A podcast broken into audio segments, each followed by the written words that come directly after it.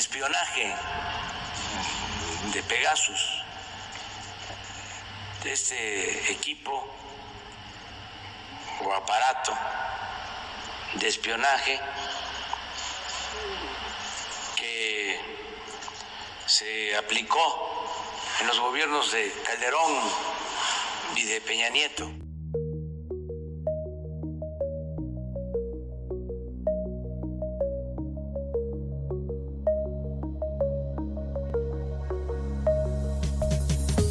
Los otros datos en GDL Post.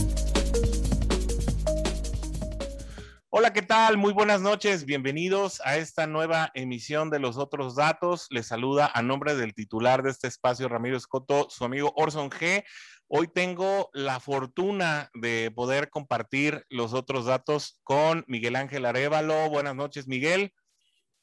¿Qué tal a todos? Muy buenas noches, Orson, Fernando que por ahí eh, pues se echó unos tragos de más y ya perdió el boleto del estacionamiento, tuvo que regresarse a su casa eh, caminando y en el Uber. Y bueno, Fer, pues salud, hay que ser un poquito más precavido y no olvidar dónde dejamos el ticket de estacionamiento, porque ya ves cómo se las gastan. No lo metas, a la, no lo metas a la bolsa que no debes. Ajá. Pero mira, por lo pronto ya conocí un centro comercial de esquina a esquina, de, de este, todo completito, ¿no? Y, te voy a decir la verdad, eh, mi esposa dijo, va a estar en tal parte. ¿Y qué crees? Ahí estuvo.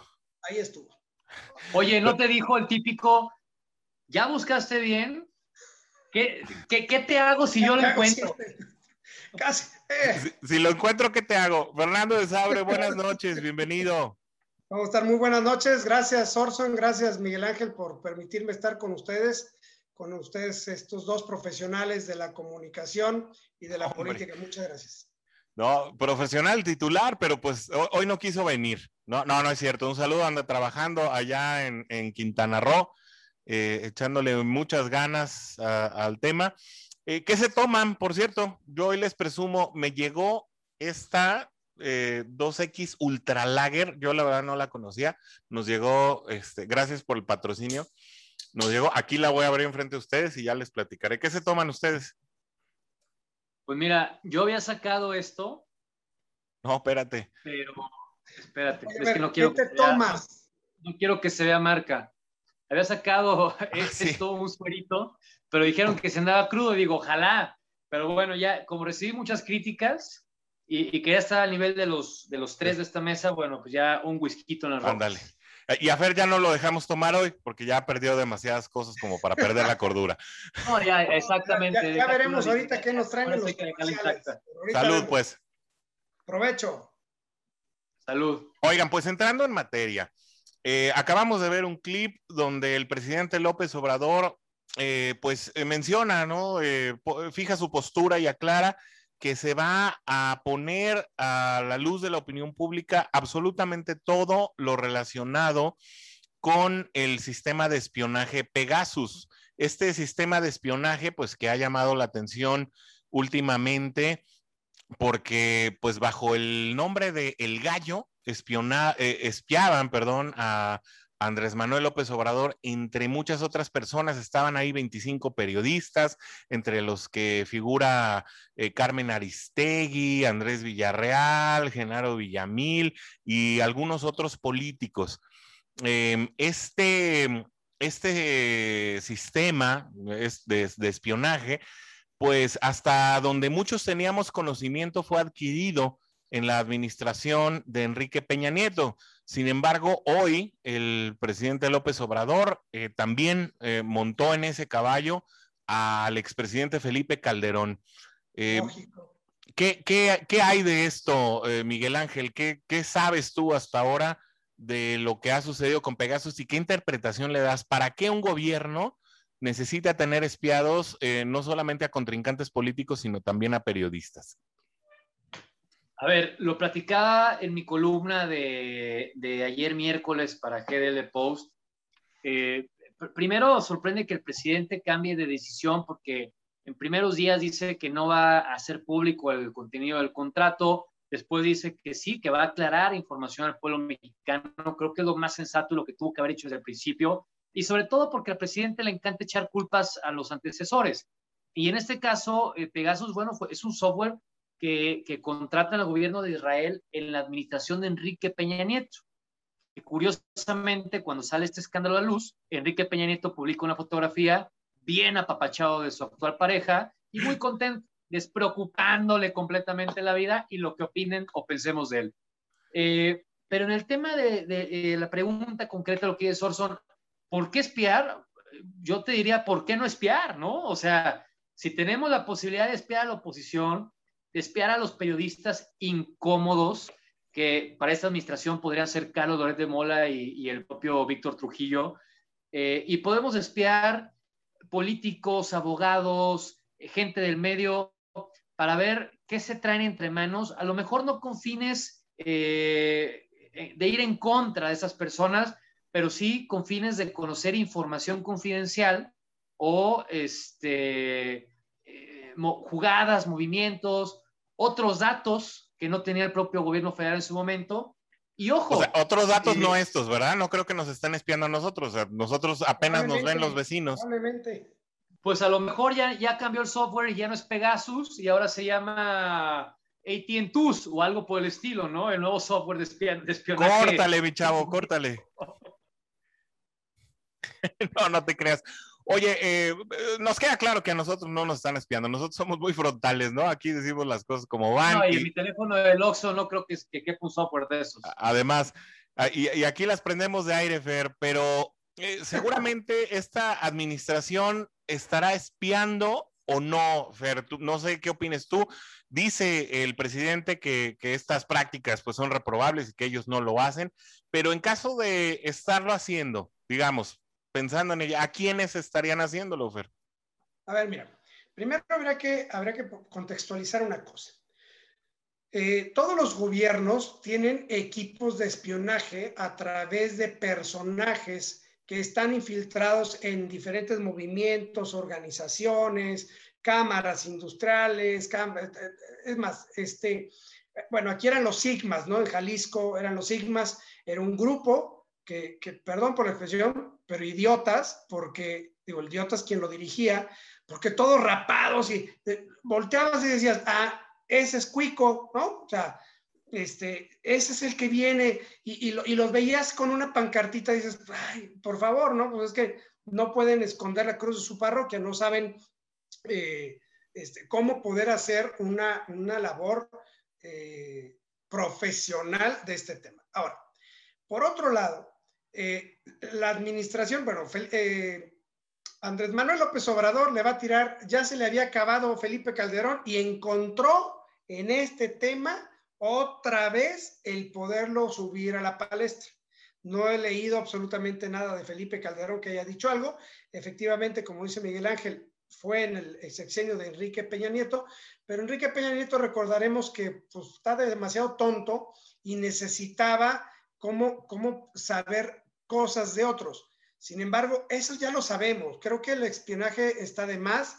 Creo que eh, este gobierno, si, si espiara, eh, se daría cuenta que los errores los comete el gobierno y sus eh, funcionarios y sus miembros de su partido y sus dirigentes y no los que estamos acá de este, de este otro lado, porque simplemente nos estamos alimentando, no necesitamos espiarlos porque nos alimentamos de las babosadas que hacen día con día. Entonces, eh, pues bueno, ¿a quién pudiera estar espiando López Obrador?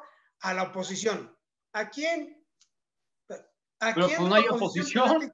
te, gusta ahorita que que haga, que, le pueda hacer daño. Mejor espionaje no puede haber, para mí, y lo he dicho muchas veces, que a través de la Secretaría de Hacienda y Crédito Público. Pero el gobierno no ha sido capaz, y lo repito, y durante un año lo sostenido, no hay inteligencia política y no hay inteligencia eh, para gobernar. El, el tema de si la unidad de inteligencia financiera, a ver, inteligencia financiera si fuera inteligencia financiera, realmente tendrían el conecte con registro público de la propiedad, con el INE, con los departamentos de, licencias. Caray, no podemos tener, por ejemplo, una multa en cualquier estado, no puedes multar a un eh, vehículo con unas placas de otro estado porque no comparten datos. O sea, ¿tú crees que hay inteligencia financiera? Pero para nada. Si este gobierno está espiando o no, yo creo que nos es inclusive porque no hay nada de qué espiar. Bueno, ahí, ahí Fer toca un punto muy interesante, ¿no? Eh, y es eh, precisamente la interacción de la, de la unidad de inteligencia financiera, que ha sido pues prácticamente el, el brazo en el, que, eh, en el que esta actual administración ha puesto hierro frente a sus opositores, ¿no? a mí se me ocurriría pensar en que Dante Delgado, tal vez Kenia López Rabadán, incluso en un momento dado Alito, el director del director general del PRI, en un momento dado podrían ser figuras, eh, incluso el mismo Marco Cortés, figuras que en un momento dado pues podrían ser objeto eh, no solamente de investigación o de espionaje por parte de este tipo de programas, sino también de la, de la unidad de inteligencia financiera, dado que pues ha sido eh, el, el, brazo de hierro o el puño de hierro con el que esta actual administración ha buscado amedrentar a, las figuras que más se le han opuesto. Miguel Ángel, ¿tú eh, crees que, la que esta unidad, la UIF, está involucrada en este tema? A ver, eh, involucrada estaba la ya extinta CEIDO, eh, esta dependencia gubernamental que, se encargaba de todo el tema relacionado a crimen organizado, inteligencia y demás. Eh, bueno, esto ya está más que sabido, que, que la CEIDO es quien, quien operaba el tema del espionaje a nivel federal, eh, porque ojo, y digo a nivel federal porque ahorita va a tocar el tema de lo que Wikileaks eh, anuncia que ocurría aquí en Jalisco, tenían su mini Pegasus. el tema de, de, de, la UIF, de la Unidad de Inteligencia Financiera, yo en lo particular creo que sí hay un tema de espionaje, o había, si es que ya no existe, como lo, sostiene el propio presidente eh, Andrés Manuel López Obrador, pero sí había eh, una transferencia de datos, transferencia de información entre la CEIDO y la UIF, ¿no? Este, aunque como tú bien lo dices, Orson, la UIF en este sexenio se ha utilizado únicamente para golpeteo político, y el más reciente eh, fue el del ahora gobernador electo de Nuevo León, Samuel García, que días antes de la elección la UIF inicia un procedimiento por, por temas de impuestos y, lavado de dinero y bla, bla, bla. Y que le acaban de pegar otra vez, ¿eh? Con una multa monumental por, por los, por los videos de Mariana, pero bueno, eso será tema para otro día. Pero, al final la, UIF ha, sido, el, como tú dices, el brazo armado de, ese sexenio, eh, tal que en aquel evento de hace unos días en, en el... Eh, Auditorio Nacional, en donde ovacionan a Claudia Sheinbaum, este apellido rimbombante. El, el, otro también este, aplaudido, muy aplaudido, fue, este, recuérdeme su nombre porque olvido, la cabeza del, de, la UIF. Santiago Nieto. Santiago Nieto, correcto. Entonces, eh, si hay espionaje de parte de esta administración, estoy seguro que sí viene por parte de la Unidad de Inteligencia Financiera, porque al final de cuentas es el brazo armado del presidente López Obrador. Entonces, eh, recursos ilimitados, campo de acción ilimitada a la inteligencia financiera. Y regreso con el tema Jalisco. Eh, Wikileaks anuncia, exhibe información que compromete al gobierno de, del, ahora difunto exgobernador Jorge Aristóteles Sandoval, que durante su sexenio, al menos se tiene certeza que hasta el 2015, se contrató un software de una empresa italiana, eh, también justamente para espiar personas. Entonces, parece que es costumbre de los gobiernos el espionaje. Este software llamado Galileo, que si bien las autoridades locales, el propio fiscal del estado ya dijo que durante su administración no lo están utilizando, pero que sí se utilizó eh, para otros temas de políticas, ¿Cuál es la finalidad del espionaje? ¿Es la misma a nivel federal, a nivel local o también entre la torre de vecinos? Saber qué está pensando de arriba de mí, qué está pensando del lado de mí y sobre todo si están comploteando en mi contra. Entonces, ojo con pues esto. es público y notorio, digo, con el gobierno federal es público y notorio. Porque, claro. ¿qué, más, puede, qué más puedes una estrategia política en contra. Digo, caray, son tan visibles y tan burdos todos, ¿eh? los de un lado y los del otro, los del gobierno y la oposición. Bueno, y, esta yo creo que es una perfecta oportunidad para que también el público nos diga qué piensa, háganoslo llegar en sus comentarios, ya sea aquí en, la, cajita de los comentarios en redes sociales, eh, mándenos un correo, un WhatsApp. Eh, o también a través de las redes sociales que aparecen constantemente abajo de su pantalla. Vamos a aprovechar, Miguel Ángel Fernando, para hacer un pequeño corte y regresar también eh, con un tema bien interesante que se plantó esta semana y que tiene el comentario, como de costumbre, Ramiro Marmolejo. Volvemos a los otros datos. Guadalajara es nuestra. GDL Post.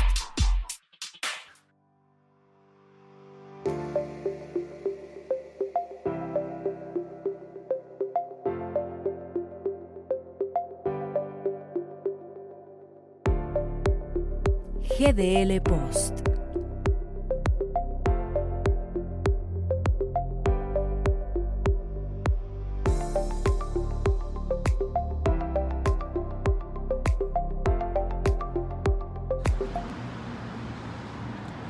Todo parece indicar que hay propósitos no muy nobles.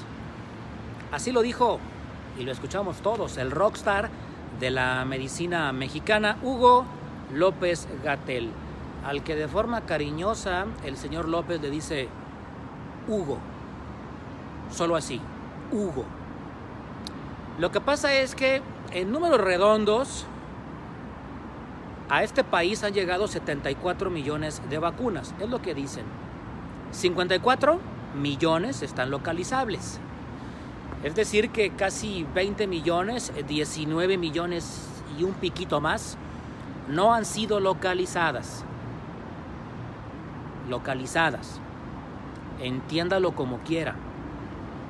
Resulta ser que cuando llegan a partes alejadas, no hay forma de cuantificarlas.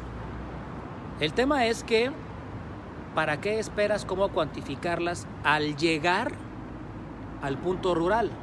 Si las puedes cuantificar desde que salen, el lugar de origen, ya la aplicación es otro tema, pero sabes perfectamente bien dónde están cada una de ellas. Y hoy es motivo de risa de todo el país y lo peor, risa de la comunidad mundial. Ahora bien, ¿les molesta que estén perdidas 20 millones de vacunas? No, perdón, ilocalizables. Les digo una peor, un poco más un poco más del 20% de mexicanos hemos sido inmunizados, no todos con las dos dosis. Tan solo un poquito más de un 20 se encuentran así. Eso sí es un ridículo. Estamos de vuelta aquí en los otros datos, vamos aquí a medias. Hoy, hoy bueno, estamos mejorando el estado de variedad, ¿no? Este, porque la otra vez ya para medio programa yo ya me había zampado una. Entonces, bueno, eh, pues resulta que así como yo, eh, las vacunas no estaban perdidas. Eh, las vacunas andan de parranda. Hay 19 millones que no sabemos dónde están. No, nadie sabe dónde está, pero dice Hugo López Gatel, no están perdidas. No sabemos dónde están, pero no se perdieron. Entonces, pues, ¿qué pasa ahí? ¿Qué pasa ahí, Miguel Ángel? A ver, perdidas las vacunas. Perdido el boleto de Fernando. Perdidas, quién sabe cuántas finales del Cruz Azul. Momento. momento. Con eso no te metas. Perdidas, mi, confianza en sus promesas. No, bueno, aquí es el club de las perdidas y no quiero decir que otras perdidas hay porque nos vamos con lista de nombres. Eh, Sin alusiones personales, por favor, Mikey. se me hace ridículo que el presidente López Obrador tenga perdidas 20 millones de vacunas. Es decir, a ver. si no, pero aquí el responsable es Gatel, ¿no? ¿Perdón? Aquí el responsable es Gatel, ¿no? O sea, aquí estamos en la demarcación de Gatel. Él nomás es, el Gatel. Pero al final de cuentas, eh, la cabeza responsable es el presidente López Obrador. A ver, cuando le conviene, sí López Obrador tiene únicamente gerentes de área. Y cuando no le conviene, sí tiene responsables de área. Entonces, eh, a ver, entonces, ¿quién es el responsable? En todo caso, vámonos con el propio secretario de salud a ver qué hace respecto a la responsabilidad que tiene él frente a terceros. Eh, ¿Cómo se llama el secretario de, salud? Eh, algo de coser. Andrés Alcocer. No, Jorge Alcocer. ni, me ni, me acordaba. Ah, ¿Tiene México un secretario de salud? Pues es pues que lo tienen, lo tienen que sacar del sarcófago y eso tarda días. O sea, imagínate, sacarlo del, sarcófago, desembalsamarlo, quitar todas las, eh, quitar todas las, poquito. Y quitar todas las vendas y todo, pues eso tarda días. Entonces por eso lo sacan como cada tercer mes. Pero, pero no, de, tener sí tenemos, ¿no? Oye, aquí lo importante, por ejemplo, el tema de las vacunas, lo que decía Mármol, bueno, ¿dónde está el, dónde está el registro? Es más fácil, aquí llegó y se fueron, se fueron a la parte más alejada del cerro, allá arriba, allá están, punto pero y ahí no hay internet, pues también tú. Pero es que bien lo dice Mármol, o sea, a ver, ¿cómo, es posible que el registro de las vacunas lo lleves eh, en el destino cuando perfectamente lo puedes llevar desde el origen? O sea, ya, ya, ya Además tienes que saber cuántas mandar, no, no vas a mandar 100 donde hay 5 personas. Porque claro, tienes que llevar un registro desde el inicio, decir, a ver, a X población en donde no hay internet, como dice el señor Hugo López Gatel, eh, hay un registro de tantas personas. A ver, supuestamente para eso existe el mentado registro en la página de Secretaría de Salud Federal, para saber eh, cuántas vacunas se van a poner a disposición en cada región. Que no digan que esas vacunas entonces se hace el registro, pero ya hasta que se pusieron y vienen de regreso, o, qué onda. No, mira, es, muy sencillo porque yo me acabo de poner la segunda, la segunda dosis. Ahora bien, ¿cómo sabe? Todo el mundo dice lote de Pfizer, de Cancino, de, X y este y número tal lote. ¿Cómo saben qué lote es? Pues porque lo tienen registrado. ¿Dónde están los que están perdidas? Es decir, si tienen esa capacidad para saber que a mí me tocaba la de Pfizer y, y qué días van a llegar porque tienen los contratos hechos, vuelvo a lo mismo, no hay inteligencia en este momento en la política. Ya ven, estaríamos mejor con Ricardo Anaya, le iba a poner internet gratis en todo el país, no estaríamos teniendo este problema, vacuna puesta, vacuna que se reportaría, se baja el certificado eh, y todos con tenis. Pero pues desgraciadamente eh, tenemos ahí, como dice Miguel, a un gerente de área eh, en el que pues sí, es, es fácil pensar que la logística pudiera llevar un desfase entre, entre los números de las aplicadas en contra de las recibidas. Pero 19 millones, o sea, un gerente de logística que te pierde el 30% de lo recibido, además, cuando tienes ya eh, por lo menos lo que va del año aplicando, es decir, seis, casi siete meses aplicando y, ven, y, un 33% de, de las vacunas no sabes dónde están o están en un desfase de desplazamiento, perdón, pero eso difícilmente sucede en, cualquier medio donde interviene la logística, ¿no? Pero es gobierno, o sea, es gobierno, es una parte que no es medible y que a pesar de que ha habido muchos esfuerzos por la medición y, y la planeación estratégica y los, los, este, eh, los parámetros y todo ese tipo de cosas para medir, no sirven de nada. Además, digo, lo más seguro es que una parte de esas, para mí el, tema de los 19 millones está muy sencillo. Se equivocaron desde el inicio en cuántas llegaron, porque no tenían el control de cuántas llegaron. Punto. Y hablaron de más para querer decir que las tenemos y que vamos a, y que vamos a acabar tan rápido. Punto. Se equivocaron, pero no son capaces, no tienen los pantalones puestos como para poder decir, ¿saben qué? Sí me equivoqué, este registro está mal, se me fueron 19 millones, que es un error gravísimo. Un error, como lo que tú estás diciendo ahorita, Orson, en cualquier empresa con, eh, digo, es, más, calidad total te dice que si hay un error, repites todo. O sea, estamos en un país de, lo, de Pedro Picapiedra.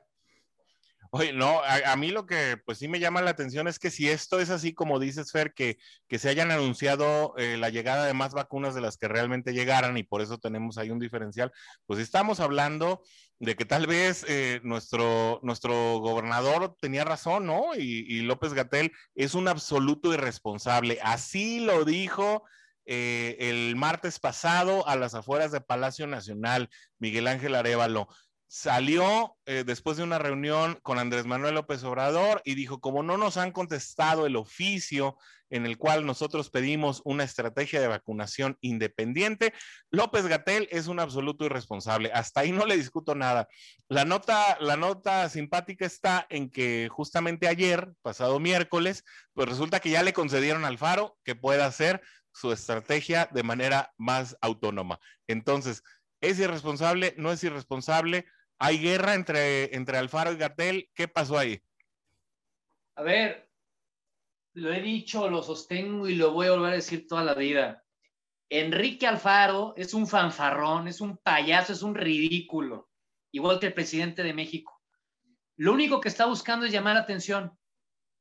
Hoy se publica, eh, lo escuchaba con, Luis Cárdenas en, en Radio Imagen, una lista en donde se posicionan eh, los presidenciales. Esto después de que, bueno, hace 15 días el presidente da su primer lista. Y Enrique Alfaro, ¿saben en qué lugar aparece en esta lista que, se anuncia hoy con Luis Cárdenas? 236. En el lugar onceavo de 15 personas. O sea, sale muy por encima el presidente del PRI, Alejandro este, Moreno. Eh, eh, exactamente. Eh, sale gente que, ni hemos escuchado en, durante muchos años. Sale enunciado lugar. Creo que salió un gerente de Whataburger que además ya hace tiempo que ya no hay en Guadalajara, ¿no? Sí. Se está hablando más de la salud de Sammy Pérez que todo lo que se habló de Enrique Alfaro en, tres años de gobernador, imagínense. Entonces, Enrique Alfaro, lo sigo repitiendo, es un fanfarrón y es un payaso que únicamente quiere llamar la atención a través de la controversia, del choque, del pleito, ¿Por qué? Porque siempre ha sido así. Recordemos desde antes de la inauguración de la línea 3 de, la línea 3 de tren ligero en Guadalajara, Enrique se pelea por redes sociales con el presidente y le hace un video diciéndole eh, que tú y que no sé qué. Ah, pero el día que se ve en la cara, tan solo siete días después, aquí en Tlaquepaque, en la inauguración del tren ligero, el gobernador se la placa y se le pone al, tú por tú. Entonces, ahorita, pues, ¿quién es la, eh, la figura del momento? López Gatel. Ah, pues vamos a tirarle con todo a López Gatel. A mí se me hace correcto que Hugo López Gatel no caiga en ese tipo de provocaciones. A ver, ojo, no estoy diciendo que sea una santa palomita. López Gatel es un irresponsable y es un inútil y tuvo que haber renunciado desde hace muchísimo. Desde el día que todavía teniendo COVID, anduvo por la calle de la Ciudad de México. Ese día Hugo López Gatel, es más, desde antes, cuando se fue de vacaciones a Oaxaca con su familia, tuvo que haber renunciado este hombre. Bueno, tras casi cinco escenarios muy catastróficos, yo creo que si, si ya acumulas cinco catástrofes en tu cuestión, en tu gestión, perdón, yo creo que ya tu papel es muy cuestionable. Desde la primera. Entonces, sí le da razón a Enrique Alfaro de que es un irresponsable Hugo López Gatel, pero también el contexto de Enrique Alfaro es del fanfarrón que quiere llamar la atención a los medios de comunicación nacionales porque está viendo que su estrategia rumbo al 2024 no le está funcionando. Eh, entonces hay pleito, ¿no? A, ver, Fer, eh, sin saber la lista, ¿no? Nada más Miguel la oyó, yo la verdad no tuve el gusto de oírla. Eh, Fer tampoco la conoce. Voy a aprovechar para preguntarte entonces, Fer, ¿quién es más presidenciable ahora que hay tiro? ¿Alfaro o Gatel? Gatel, pero... Gatel, totalmente. Gatel es una figura nacional. En el, tema, en el tema de subirlos al, a la palestra, primero, eh, Mike, todavía no nacías cuando existía de la Federación de Estudiantes de Guadalajara. Oye, a Mike siempre le, decimos esa, oye, tú no sabes por qué todavía no nacías. Ya, ya dejen a Mike, pues, o sea, él es un hombre ilustrado. déjate, pongo en contexto. La FEC que no haya nacido no que no sepa. La FEC no era un edificio por la normal, la FEC era una eh, horda de vándalos y de, nefastos que presumían a través de una credencial y con una pistola eh, ser este, líderes estudiantiles. Ni siquiera le llegaban a los talones a aquellos verdaderos líderes, inclusive del movimiento de 1968. Pero bueno, es otra historia. En aquella Federación de Estudiantes de Guadalajara había un malandro malparido que se llama Enrique Alfaro. Y este, este malandro se dedicaba a bajar camiones a punta de pistola, a robar cervezas y a llevar estudiantes al club de la Universidad de Guadalajara. Dijo, quienes estuvimos en esa generación nos tocó verlos muchas veces y muchas veces embroncados. porque además era, eh, y, y, lo siento mucho Mike, pero era, fue presidente de la misma institución de la cual tú llegaste a ser líder hace algunos años. Eso es Enrique Alfaro. Ahora bien, pues Movimiento Ciudadano el 6 de junio solamente existe en Guadalajara y en Nuevo León. Punto. Y en Nuevo León, gracias a Mariana, no a, Samuel. Oye, que por cierto, Mariana, ¿ya vieron la cara que puso cuando vieron que pudo haber cobrado 27 millones por subir unos stories a Instagram? Pobrecita, yo me hubiera puesto igual. está, eh, eh, el Mike, te voy a acusar, Mike, ¿eh? hoy pasaron una, un teléfono de la policía de Zapopan por maltrato animal. Déjalo que salga, hombre. es que no sé. A, ver, mira, ven. Ven. Luego voy a decir, bueno, luego me regañas de que no quieres que salga. quiere opinar, ¿no? Sí. Pues, bueno, opina mejor que, muchos del gobierno, ¿eh? Bueno, eso puede ser. Yo creo que este, eh, el, tema aquí va, da, da, para más. Yo creo que falta todavía mucho tiempo para el tema de los presidenciables. Creo que ahorita no están, no están eh, barajando bien, creo que simplemente aventaron las cartas hacia arriba para ver, para ver cuáles caían en la mesa y cuáles pudieran llegar hasta escupidas en la mesa. ¿Tú, ¿Tú, qué opinas? ¿Quién es más presidenciable, Miguel, independientemente de la lista? Eh, eh, ¿Alfaro o Gatel? Hugo López Gatel, completamente. A ver, Enrique Alfaro es mediática, mediático aquí en Jalisco porque es nuestro gobernador y busca ser mediático a nivel nacional entrando en conflicto con el presidente de la República y ahora con, Hugo López Gatel. Pero en medios nacionales, todos los días se menciona a Hugo López Gatel, todos los días se ve su imagen, y aquí en medios locales, no todos los días se ve la imagen de Enrique Alfaro. Es decir, nosotros escuchamos a Enrique porque estamos en Jalisco, porque aquí vivimos, pero a nivel nacional la cosa es completamente distinta. Es más, creo que tiene más, más, este, eh, rating Corral de Chihuahua a nivel nacional que Alfaro. Es correcto, no. Y, retomando la lista, nada más para, puntualizar quiénes son los dos primeros eh, lugares en esta carrera presidencial, en esta encuesta que, mencionaban. Eh, aquí tengo el nombre de, la, casa encuestadora. Este, es, ¿No tienes la lista completa? Juan Ricardo Pérez Escamilla es quien estuvo con Luis Cárdenas. Eh, no, no, no publica Luis Cárdenas en su Twitter la lista completa, pero eh, los dos primeros lugares en, esta encuesta, que por cierto dice que se adelanta un año y medio a cuando ellos normalmente la hacen, hoy son Claudia en primer lugar y Marcelo Ebrard en segundo lugar. Lo que hablábamos el programa pasado, ¿no? Es correcto. Ajá. Oigan, pues eh, ya nada más, yo lo único que espero es que no le echen la culpa a la prensa de estas 19 millones de vacunas que están extraviadas y que ahora no sabemos dónde están. Lo que tampoco es culpa de la prensa es que la supuesta austeridad haya dejado a miles de niños enfermos en la indefensión. Tampoco es culpa de la prensa que el avión presidencial no salga ni rifado. Mucho menos es culpa de la prensa que el presupuesto de 2022 vaya a afectar a más de 4 millones de familias por recortes en el presupuesto de salud. Otra vez, la mala nota es la actual administración. La culpa está cautiva en las revanchas, en las iniciativas a las que no se les mueve una sola coma, en gobernar con resentimiento, en las promesas incumplidas, en las ambigüedades, en las contradicciones, en las mentiras, pues, ¿no? ¿O acaso se pensó que nadie cuestionaría por qué los recortes se hacen en adquisiciones de salud y no en las faraónicas obras que la supuesta cuarta transformación no les ha quitado ni un solo centavo.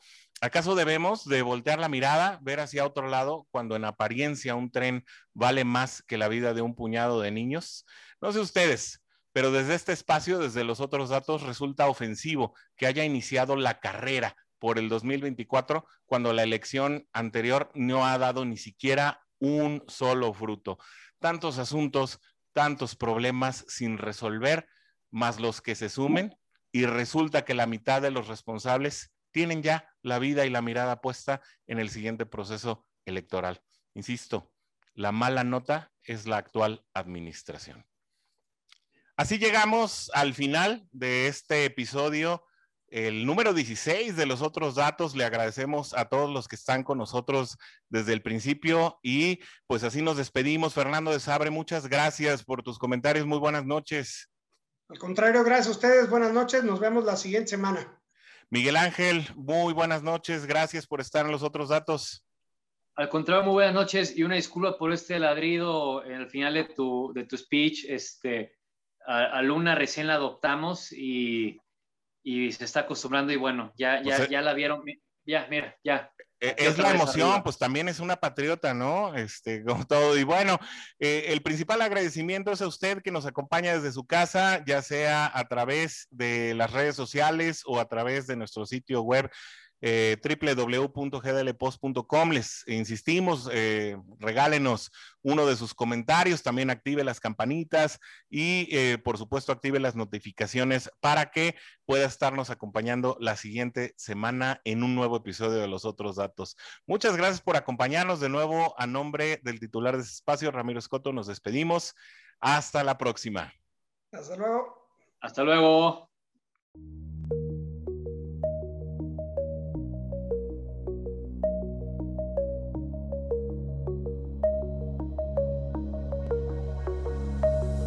Los otros datos en GDL Post.